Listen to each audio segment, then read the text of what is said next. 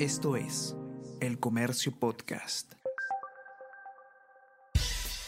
Buenos días, mi nombre es Soine Díaz, periodista del Comercio, y estas son las cinco noticias más importantes de hoy, viernes 20 de enero.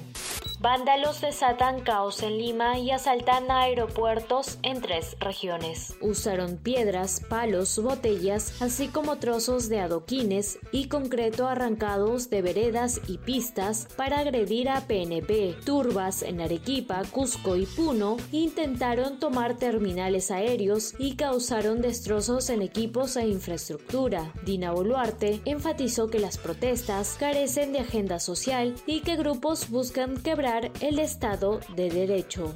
El Congreso mantiene vigente su semana de representación pese a disturbios. Las protestas contra el gobierno de Dina Boluarte y el Congreso de la República se agudizan en Lima y distintas regiones del país. Uno de los asuntos pendientes en la búsqueda para paliar la crisis e inestabilidad está en manos de este último poder del Estado. No obstante, el Parlamento mantiene vigente su semana de representación, la cual inició el último martes.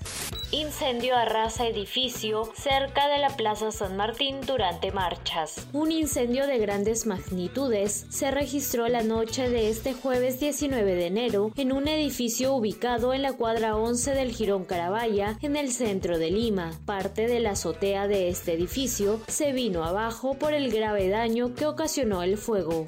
Informe del Ministerio del Interior identifica a 130 actores de las protestas. Según el documento del Mininter, previo a la reanudación de las manifestaciones, hay una multiplicidad de organizaciones y dirigentes que incluye a miembros de frentes de defensa, rondas campesinas y gremios reportan el fallecimiento de un manifestante en Arequipa.